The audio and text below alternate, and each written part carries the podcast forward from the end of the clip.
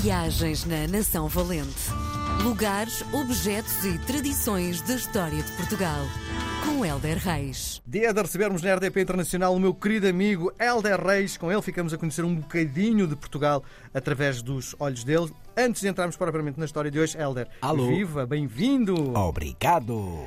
Tens uma forma muito particular de ver o amor, Hum, que está muito patente neste teu novo livro. Que forma é esta de veres o amor? É uma forma mais universal, menos obsessiva e porque eu sinto na minha vida, nos meus quase 50 anos, que na história do amor o que mais resulta é deixar acontecer.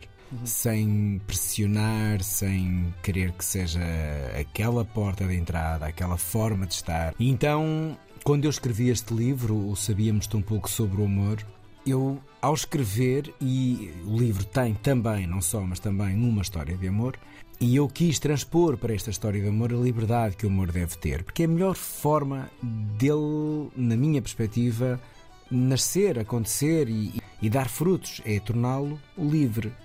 Isto tem um risco, é que nem sempre é como nós queremos. E nós somos tramados porque nós queremos muitas coisas como nós queremos. E se não são assim, nós ficamos ali um bocado a patinar. Mas é muito interessante quando mentalmente e no que diz respeito ao amor, e, e atenção, eu já te falo de uma coisa que por acaso há dias fiz e, e fiquei muito feliz. Quando falamos de amor, falamos neste livro, falamos de amor de família, falamos de amor sexual, falamos de antigos amores, de novos amores, eh, de amores com filhos. Portanto, o amor é muita coisa. De amor às coisas também. É uma outra espécie de amor. Provavelmente a palavra é muito intensa, mas aqui neste livro o amor às coisas faz muito sentido. Não são coisas, ah, eu quero aquelas joias. Não é amor a uma joia, é, uma, é amor a coisas que são objetos, mas que ligam a emoções. Portanto, estão num outro patamar da coisa. E esta liberdade que tu podes incutir no amor diário é muito saudável e faz de ti uma pessoa mais livre, menos obcecada, menos ansiosa, com o risco de pá, nem sempre correr bem. Mas nem tudo depende de nós. Nós temos que pôr isto na cabeça. Nem tudo depende de nós. Quando nem tudo depende de nós, é deixar acontecer. E eu há dias, nesta reflexão sobre o amor, eu de vez em quando faço uh, no meu eh, Instagram uns diretos de leitura do meu livro. Porque infelizmente apercebo-me que apresentar livros publicamente não é muito fácil, porque não há tantas feiras de livro quanto isso, as feiras de livro nem sempre dão ao autor as condições necessárias para ter lá o autor, é muito bonito ter lá o autor, mas criar condições para que isso aconteça às vezes esquivam-se um bocado e, e eu não gosto disso, eu gosto que todas as pessoas sejam tratadas à medida do seu trabalho e daquilo que são.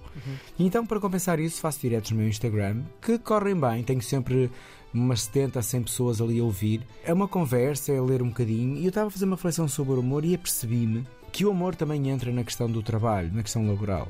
Isto pode, pode parecer um bocado estúpido, mas não é. E, e eu estava a falar que é importante nós aplicarmos amor na cena do trabalho, no eh, respeito pelo colega, na dedicação, eh, na frontalidade com a chefia, percebermos além eh, a quem é que o nosso trabalho pode tocar e eu como apresentador de televisão, pronto, tenho muito esta visão em mente. Curiosamente, passado dois ou três dias apanhei no público um artigo interessantíssimo de uma reflexão científica onde falava da mais-valia de colocarmos amor no trabalho.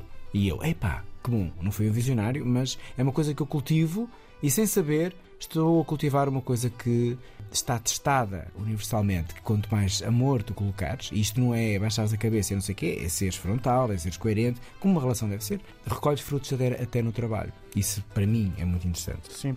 E diz-me uma coisa, porquê é que não sofres com a ruptura? Porque na verdade tive muito, muito poucas rupturas eh, na minha vida. Um.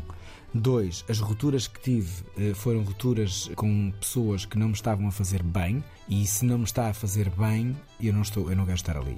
E sempre tive, felizmente, essa lucidez. Às vezes não na rapidez necessária, mas acabei por ter. E então, quando.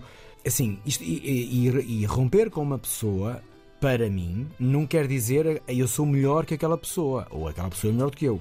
Simplesmente a nossa vida não faz sentido, pelo menos nesta fase, não quer dizer que daqui a uns anos nos reencontremos noutra maturidade ou noutro estádio de vida. Nesta fase não somos felizes. Então, para mim, a felicidade é a bitola da coisa. És feliz? Estás sereno? Não. Então não tens que estar ali com aquela pessoa. E eu não sofro. Então, se não me faz bem, porque é que é de sofrer? Sim. Coisa bonita. Nós marcamos encontro para a próxima semana, Olha, Helder. foi o amor bem bom. Isso. Viagens na Nação Valente. Lugares, objetos e tradições da história de Portugal. Com Helder Reis.